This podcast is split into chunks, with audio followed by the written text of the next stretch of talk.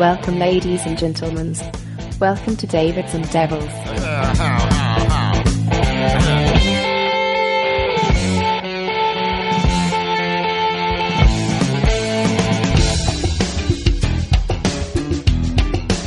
Amici della radio, amici di Radio Sardegna Web, amici nostri, amici vostri, amici di tutti, più o Sì, meno. am- amici di tutti. Beh, eh, esattamente. Ci piace, amici di tutti. Dopo questo periodo di vacanze simpatiche e lievi, tra un po' avremo modo di farne anche altre, si spera. Ma, dato che siamo alla fine eh, ormai di questa bellissima stagione, abbiamo veramente le puntate contate, dobbiamo cercare di, di effettivamente stringere il cerchio. Alcuni direbbero fare quadrato, ma non No, dobbiamo non dire quello. fare quadrato, no. Ecco. E dobbiamo quindi fare in modo che questa puntata di D&D Davids and Devils riesca nel migliore dei modi ad affrontare tutte le tematiche che effettivamente in questo periodo di festa ci hanno colpito, vero di? Colpiti proprio, Colpiti pro pieno. in fronte. A me anche la bronchite mi ha colpito. perché non mi faccio mancare niente. E allora Davide Martello e Davide Cavoni pronti anche oggi per eh, darvi una mano a discernere tutto questo marasma, questo caos, caos. marasma, mai usato, marasma lo sto usando oggi per la prima volta. Io Beh, posso anche fare da spoiler sul film degli Avengers. eh, non male, non male, non male. Posso dire chi è l'assassino? E il maggiordomo? Eh, è il maggiordomo? È una domanda? Boh, No, eh, Sì. l'assassino c'è però. C'è, c'è una... E c'è anche l'assassinato. E vi farà piangere. Un sacco. Benissimo, e dopo questi spoiler adesso direi Game of Thrones, dai, cosa sta succedendo? Game no, of Thrones è bello, no, l'ho messo mi a registrare. Eh, lascia perdere, la, la parliamo d'altro, è bello, eccetera. Radio Sardegna Web, chiocciola csmwebmedia.com è il nostro indirizzo email, radiosardegnaweb.com è il nostro sito internet e la pagina Facebook è... Radio Sardegna Web. Beh, bene, Anche bene, Instagram. bene. Anche Instagram. Radio Sardegna Web. Sei che sono meglio. le uniche due cose che mi ricordo. Eh no, devi incontrare anche la terza. C'è anche, Anche la, la terza. terza? Telegram, Telegram. Telegram? Eh. Sì, perché c'è là il nostro canale Telegram, Radio Sardegna Web, separato. Se lo, dovete, se lo cercate interno non trovate una mazza, quindi separato. Separatelo, separato. Io prometto che per la prossima stagione cercherò di imparare anche tutti gli altri contatti, compreso il numero di telefono privato di Massimo Che Salvao che ci fa ciao da tecnico. Allora, anche Massimo è addirittura d'arrivo, eh. siamo Eh, lì, siamo lì. eh. Penso che finiremo assieme, magari prepariamo anche qualcosa. Queste vediamo. notti blues Queste- sembrano Esatto. delle note blues. E allora, allora, l'argomento di questa puntata è... Ah! Lo diciamo? Mm. Come siamo messi? Musica tra quanto? Ascoltiamo un po' di musica prima? No, No, no, no. Parliamo subito della... cioè, allora, così. io comincio a fare la capriola. No, perché aspetta, bisogna- No, no, aspetta, non rovesciare. No, il rovescio della Il medaglia. è un'altra. rovescio No, della medaglia. aspetta, andiamo a parlare di qualcosa di più. Prendiamola Prendiamo da, da, da- da da lontano, lontano. da lontano, lo stadio. Lo stadio. Lo stadio, no, la domenica Questo bellissimo partita. posto con Sì, cui... sì. Vabbè, poi però cosa, cosa capita? Che a volte, oltre ai cori, che solitamente sono di stampo, Di stampo. di stampo, nel senso Di stampo, di, di stampo. di stampo, buco, e come si dice in sardo, salutiamo i sardi. Eh, Ciao, sardi. Capita. Può- si può parlare in sardo anche adesso. Anche questo è un bell'argomento. Potremmo anche parlare in sardo, sardo, eh. sì, anche lì, ma infatti ci, ci arriveremo. Tanto intrecceremo tutto. Cosa succede? Succede che il web in questo periodo, anzi nella storia, il web ci ha sempre mostrato delle- degli Mostri. eventi calcistici particolari, cose capitate nello stadio, cosa ne so, motorini lanciati dalla curva verso le curve di So, mi ricordo ancora. Sì, sì, sì, sì. Eh, bellissimo, quel- quell'esempio è bellissimo. Eh, oppure le vecchie tifoserie che andavano a minacciare fisicamente, non solo verbalmente, i calciatori per essere io ho segnato, io vi faccio un mazzo tanto. E succede anche questo Succede, ancora. succede anche questo ancora. Poi, poi, poi ci sono delle belle scritte, no? Hai visto? In Giappone, Sì. in Giappone no? ci sono i, i tifosi che sono vestiti, colorati, magari con cappellini diversi e fanno le coreografie. Quindi si mettono solo il cappellino e tu da lontano vedi tutta questa moltitudine di gente 3D, no? e vedi, vedi tutte le scritte che si. Da noi no. Noi abbiamo gli striscioni, no? Che, che sono belli a volte. A volte sono belli. Tipo, date tutto come cicciolina. E questo è bellissimo. Sì, effettivamente sì. Anche simpatico. Eh, Sì, simpatico. E fa bene anche alla società. Sì, tantissimo soprattutto. Tra l'altro saluto Valentina Nappi come sempre. è da un po' che non la Che salutavamo. non la salutavamo da Ah, tanto, Dobbiamo quindi- taggare, ah, tag- tagliamo Valentina Nappi, Tagliamo magari. Valentina Nappi. Esatto. Comunque, cosa succede? Succede che effettivamente, quando capitano queste cose, bisogna leggere. Leggere quello che c'è scritto, no? Perché mm, tu vedi lo striscione, lo leggi e dici, però, Mm. interessante. Hai visto? Un contenuto d'alta cultura. Mm. proprio, cioè, Eh. ma veramente, Shakespeare che è poco, no? Eh, certo. Certe fra- ma in rima proprio, ma, ma non la baciata, terzino, cose strane. Fantastico. Terzino Vabbè, proprio, terzino, calcio da proprio, no? eh, sono quelli, sono quelli. Però, però, però, Però. gli striscioni sono un fenomeno che tu valuti all'interno dello- della struttura dello stadio durante una partita, quando ci sono determinate situazioni. E il problema è che a volte questi striscioni strisciano Fuori dallo stadio. fuori dallo stadio e arrivano in posti strani. Tipo in piazza. No, tipo in piazza ho tipo- detto, per esempio. tipo un'ipotetica piazza. Un'ipotetica piazza. E, e quando c'è questa ipotetica piazza, noi piazziamo un brano adesso, poi continuiamo a. E piazziamo sto brano. sto brano, mm, mm, brano, eh? Bellino.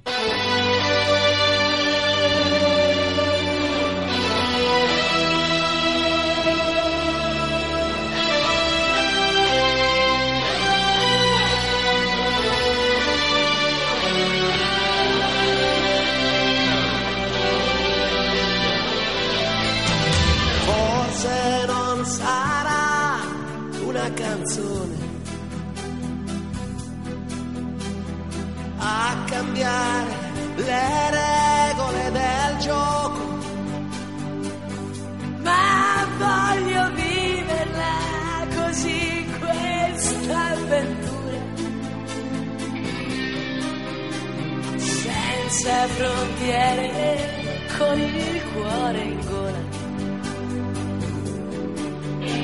e il mondo in una giostra di colori. E il vento accarezza le bandiere.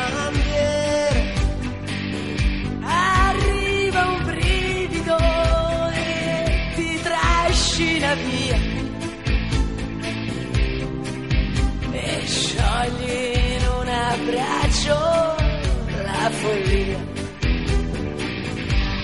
notti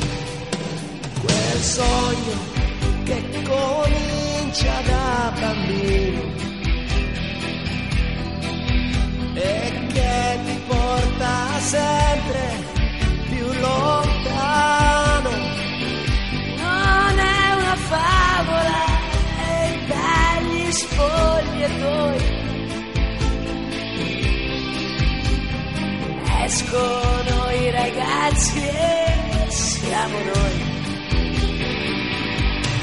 Notti magiche,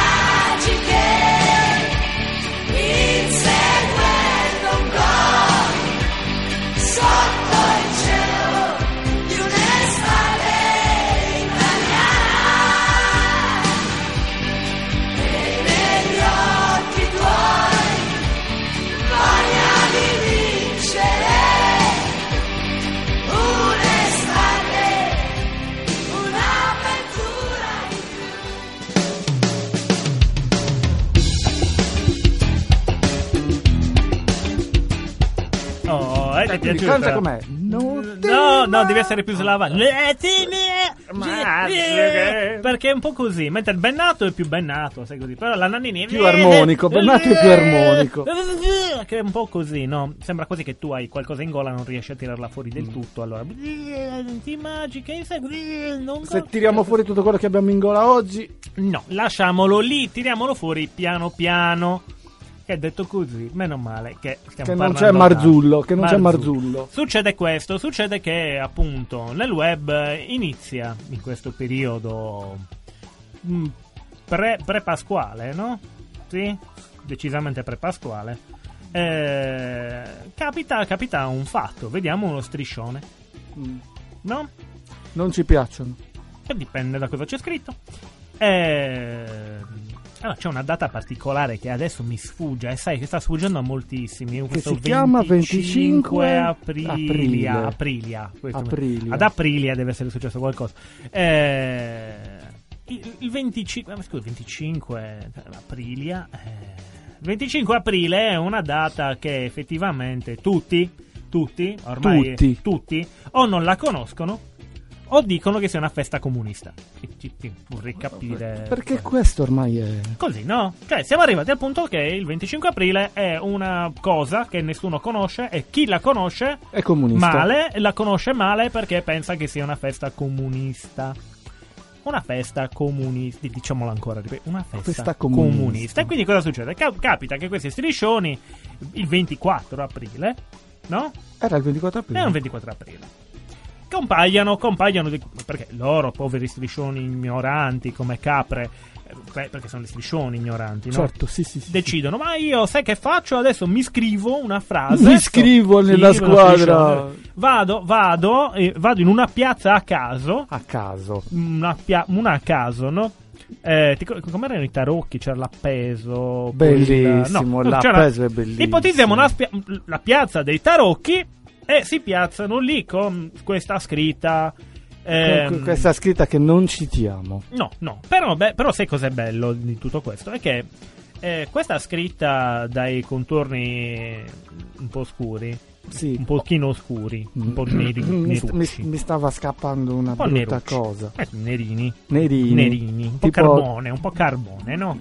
Un po' piccola fiammifera Iazzozza, un po' così. che mi farei È è. Selene nel film, voglio dire. Cioè, eh, Però, ci- ci- però cosa succede? Si inneggia. Si Già, inneggia. già la parola inneggia è sempre legata al inneggia al, Eh, eh, al- al- non al comune, al fascino. No, al all'appeso. fascicolo, all'appeso. al fascicolo dei tarocchi tu prendi fa, controlli nel fascicolo cosa è dove è la carta quanto è quotata moltissimo in America da Gichete ma in Canada ancora di più e succede questo succede che effettivamente mh, si inneggia a questo A personaggio questa cosa brutta, brutto brutta, brutta. che ha fatto cose Pessime. no ha fatto anche cose No, pessime sì, una ne ha fatta buona e l'ha fatta in quella piazza. Esattamente. Quindi, Ah, vabbè, succede questo, succede che effettivamente eh, al, co- al coro eh, di onore a all'appeso. onore è, è- capitato che poi subito dopo Milan merda. No, Era- capisci? era- ci no, stavano eh, però No, però tu cose, adesso, adesso noi siamo arrivati al punto, no? Abbiamo elencato il FAD, tutte le varie cose. eh, c'è il um, Eh, eh, Cioè, la, la- la- la- la garra questa, la garra ciarrua si chiama, Cioè, se no? tu, se tu, se tu chiacchieri, no? Tu vedi questa cosa è pericoloso, cioè è pericoloso, tu ti, ti- ti- ti incupisci perché dici se non sei nerino, piccolo fiammiferaio, anche tu, dici ma che cacchio Un po' ti questo? preoccupi. Dici, ti preoccupi, e a un certo punto poi, poi Milan merda e dici, ah, vabbè, Milan merda. Tra, tra l'altro parliamo Siamo- di una cosa che detta dalle più alte cariche dell'host non esiste. Certo, Cioè, ma non esiste. Non esiste ness- Però da, da pochi dicono Milan merda, poi un po' dici, dici, forse hanno ragione, non esiste, questi sono dei poveri idioti. Cioè, Questi sono dei poveri Poveri. idioti, sì, eh, esistono. I poveri idioti. esiste anche chi Esiste. povero idiota non è. Esatto, perché No. poi si, si marcia su questo poi, Ah, E no? non su Roma. Allora, dato Me- che meno siamo, male, meno direi, male, meno direi, male. direi che eh, siamo, siamo quasi alla. No, possiamo eh, ancora possiamo ancora, ma io non vorrei introdurre. Entrare a gamba tesa su altri... No, ma sì, ma siamo stati. Stiamo parlando sempre del solito ipotetico Sì, no, stato beh, con sì, un'ipotetica cazzo. piazza e un ipotetico impiccato. Cioè. Non eh, era impiccato, era eh, per- appeso. Vabbè, dipende da Ci dove metti la di più. corda. No, ma, ma ci piace di più appeso che impiccato. La- I tarocchi lo chiamano l'appeso. Eh, ci piace L'impiccato così. un'altra, probabilmente. Cioè l'appeso e l'impiccato. Il, il Com- prossimo. E il pro. Sarà- Ma- ma- no, no, non si sa. Non no, si succedono dire, queste cose. Succedevano, bene o male. Adesso si mettono i gilet No, per sì. farle succedere in Francia, perlomeno. Francia. Prima tagliavano le teste direttamente, un po' alla stile. Mm. Per tornare, rimanere nelle carte, stile regina di cuori. no? Esatto, tutto questo è bello. Stiamo stiamo facendo un excursus storico che, Che, che- che ci viene voglia di salutare che quasi. salutiamo. Che salutiamo. Salutiamo questo excursus e mandiamo magari un altro brano per- perché, perché sì, mandiamo un brano. Bello, questa volta bello. Bello, perché quello di prima No, era bellissimo. Prima era bellissimo. Io, Musica, io adoro musica. la, la Gianna Giannini. Mu- musica.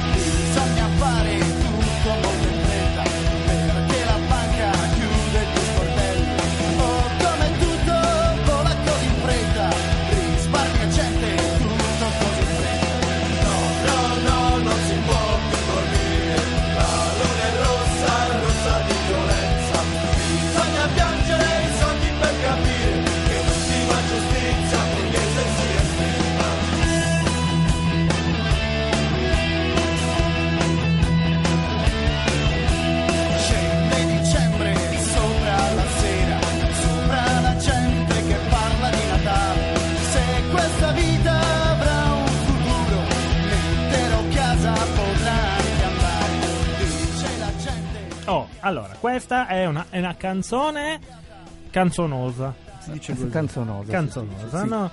Super politicizzata, questa è politica. eh, Questa eh, voi è di politica, sinistra, eh, sì. voi andate, Sì. se volete vi regalo un libro di Saviano. eh, Va no? bene. Allora, io direi di magari in questi pochi secondi mi mandiamo un po' di, di pubblicità. Mandiamo un po' di pubblicità. E poi, Eh, torniamo, e poi torniamo. a gamba tesa. No, no, lo so, Non si fa, vediamo. Andiamo, ah, andiamo. Notti di sangue e di terrore scendono a valle sul mio paese. Chi pagherà?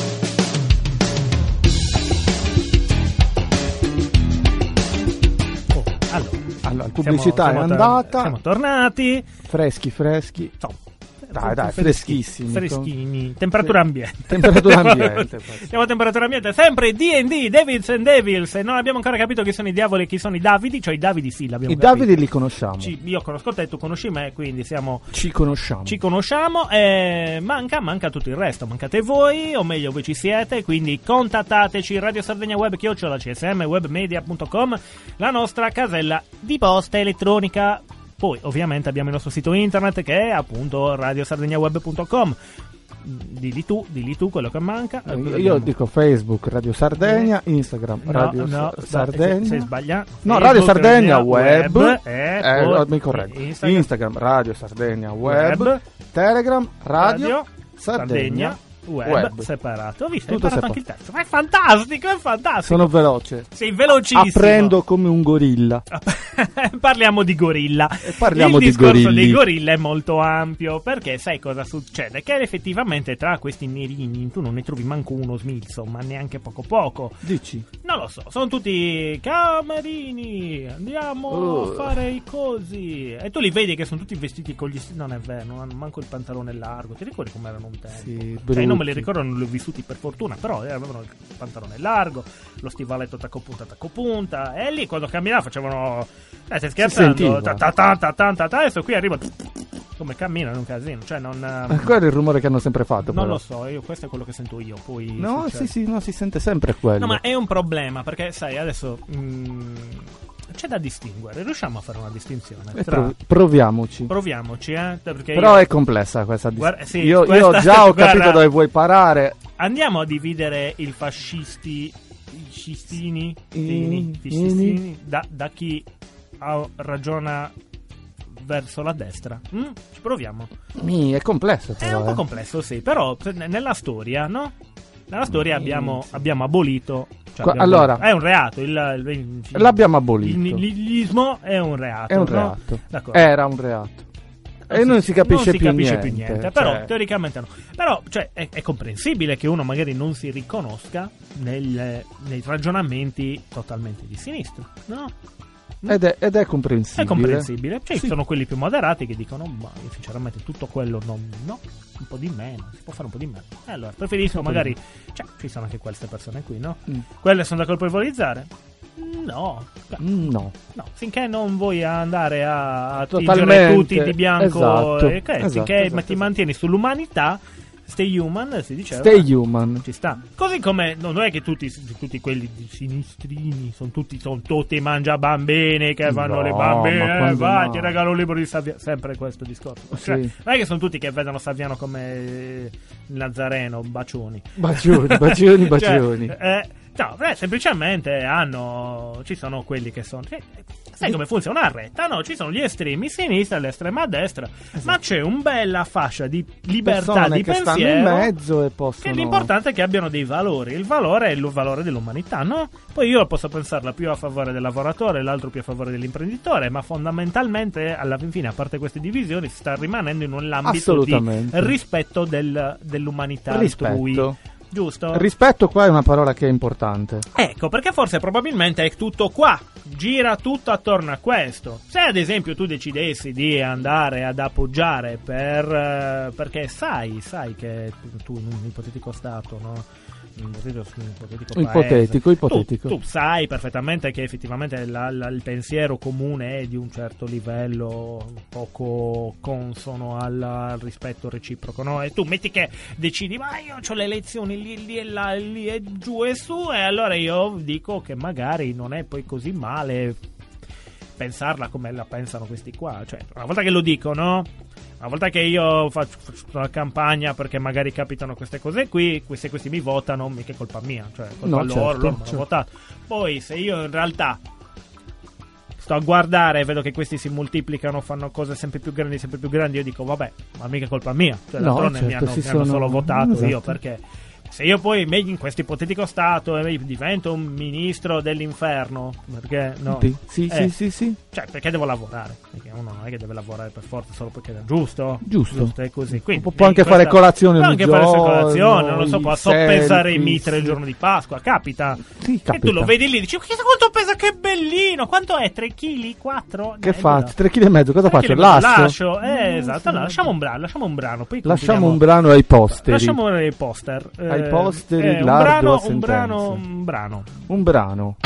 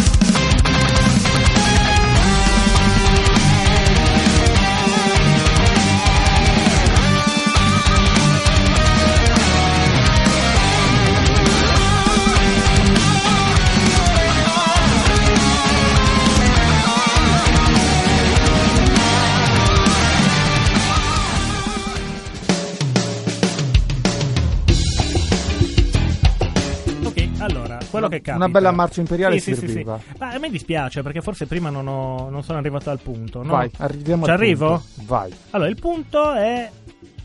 Punto, finito. Cioè, nel senso, non Sei c'era altro da dire. Cosa dobbiamo fare? Cioè, pensa un attimo a quello che abbiamo detto. Abbiamo detto No, che c'è. allora, io ho immaginato questa, questa retta, no? Sì, Che inizia con un'estrema a destra e finisce con un'estrema a sinistra, o viceversa. sì, sì, comunque. In mezzo ci sono tutte le persone che simpatizzano per una parte, per l'altra, o che proprio stanno nel e mezzo. queste possono proprio- stare nel gruppo del ragionamento umano e del ragionamento inumano. Esatto, ok. sì. Euler Oven, sai che è Sì, il famoso sì, sì, sì. giocatore di hockey professionista. Ok. Ecco, ecco, quindi e chi sta nel ragionamento umano è ben accetto. E sappiamo che gli estremi comunque tendono a essere nel ragionamento inumano. Corretto? Sì, ti seguo, vai. Sì, sì, sì. E quindi alla fin fine uno dovrebbe ragionare solamente nel concetto dell'umano, giusto? Certo. Ora, ti sembra che invece in realtà si stia ragionando nel concetto dell'umano da circa boh, mm, anni a questa parte? No, Tutto assolutamente no. parte. Certo, ma su, su questo concordo. E, e- e alla fine, eh, secondo me, sta tutto lì. Cioè, non c'è più una discussione. O si è inumani o si è umani. Sì, non c'è più la via di mezzo. non c'è più una via no? di mezzo. Non c'è più Non c'è un. più no, no, no. Tra dici. umano e disumano non ci può essere una via di mezzo. Per fortuna. Nel senso, una via di mezzo significa che posso essere umano con te e disumano con l'altro. No. Eh, Mm, sai che questa cosa un po' però... Eh, ma è, è- è su questo che infatti gli estremismi tendono a, a restringere sempre di più il, il cerchio, a occupare Cioè, più la area. retta quindi si, si espande l- nelle zone estreme, diciamo, e Esatto, restringe, restringe la parte, centrale. umana. E quando capita questo succede... Succede che prima che o Bacioni, poi... eh, tu non la pensi come me, ma io ti ho votato. No, no, adesso non si parla a voce bassa. fa- Eh, sì, ta- Cose ta- del ta- genere, no. Per dirne una, un ipotetico mi, mini, Sì, sì, ma adesso cominciano, del- co- cominciano anche a togliersi il like su Instagram, Ho non notato, si seguono ho più visto, su ma Twitter. no, già è vero, perché sai, web a volte- perché adesso stanno cominciando... perché il web passa in secondo piano con tutto ciò. Cioè, io tutte queste notizie, eh, come te, dove li beccate? No, web. certo, web, web, Per forza. assolutamente. E quindi tu- Ma anche perché Topolinia è governata dal web, nel senso che l'abbiamo sempre Poverina, detto questo, no? Poverinia, poverinia. Poverinia, certo. Io la chiamerei poverinia. Mi perché- piace Poverinia. Sì, sì, sì. Stavo chiacchierando. Poverinia Land. Poverinia Land. Non è male. Esattamente. Eh, eh, la cosa simpatica, si può dire, è che eh, se ci pensi, stavo in- adesso, nelle vacanze si lavora. Certo, si lavora No? anche troppo. Quando eri ragazzino. Le si lavorava vacanze erano vacanze. Le vacanze erano vacanze per tutti, eh. Genitori, eccetera. Sì, sì. E questo è uno sbaglio lavorare nelle vacanze? No, in teoria no. Ma quando diventa probabilmente, e questo per fare un discorso molto vicino a- ai, ai cinque Eh, ok. samurai, una volta che vado a parlare di cinque samurai, quando si è costretti, perché altrimenti non finisce, non riesce ad arrivare a fine mese, a lavorare tutti i giorni e tutte le notti a tutte le ore, effettivamente è normale che uno non riesca più a pensare in maniera molto... Eh sì, Eh? sì, la, cioè, la lucidità diciamo viene meno. E quando la lucidità viene meno, Eh, no- non si è lucidi, tu non sei lucido, ma chi è lucido e sa come approfittarsene della situazione certo.